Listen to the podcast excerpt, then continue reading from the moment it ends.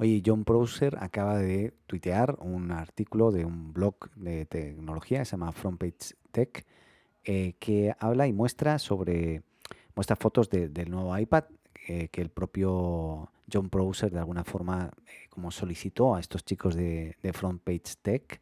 Y, parece ser que en un primer vistazo es muy parecido al iPad mini, parece ser que va a ser sumamente ligero y lógicamente más pequeño, ahí hablaremos un poco de las pulgadas, pero apareció un informe de, según DigiTimes, en el cual se habla de que, bueno, y corroboran y validan que tendrá un USB-C, tendrá también un Touch ID eh, en vez del botón de encendido, por lo tanto va a ser una pantalla mucho más, eh, pues bueno, que va a delimitar todos los bordes de la pantalla por igual, ¿no? Y no va a tener ese botón típico. Y el USB-C, pues que le va a dar, eh, lo gente va a sustituir al Lighting, ¿no? El típico cable que ya cada vez más Apple pues está dejando aparte, ¿no? No tendrá una pantalla OLED, sino una pantalla mini LED, que igualmente sigue siendo un paso adelante en comparación a los LCDs tradicionales y va a ofrecer una amplia gama de beneficios como una mayor relación de, contrastes, negros más profundos, mejor brillo. También va a ser menos propenso a que se queme, eh, por ejemplo, que el OLED. Las pantallas OLED tienen problemas de repente con los píxeles que se queman, ¿no? Y, bueno, va a ser bastante más eficiente energéticamente, ya que utiliza nitruro de galio inorgánico, lo que se llama GAN, y que eso además eh, se degrada menos con el tiempo, por lo tanto, muy interesante.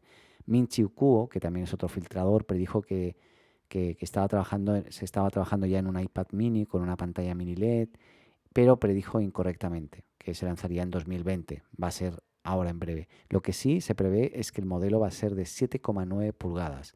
Claramente em, algo que, está muy bien, porque hoy las pantallas o los iPads en general eh, que existen, los iPad Pro, eh, a mí me, encantan, así como el iPad Air también.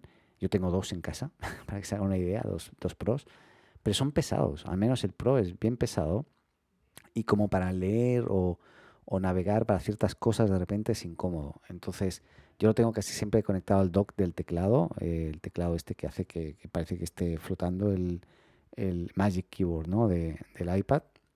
Insisto, la experiencia espectacular, pero creo que, un iPad mini eh, puede jugar en pro de mucha gente que necesita, pues eso, poder eh, hacer lecturas rápidas, estar en, no sé, en la cama leyendo algo, un libro o un artículo o dibujando también de repente aunque ahí a lo mejor se va a echar de menos una pantalla un poquito más grande, ¿no? Yo creo que estas diferencias sutiles hacen que finalmente, pues eso, eh, la usabilidad sea una u otra.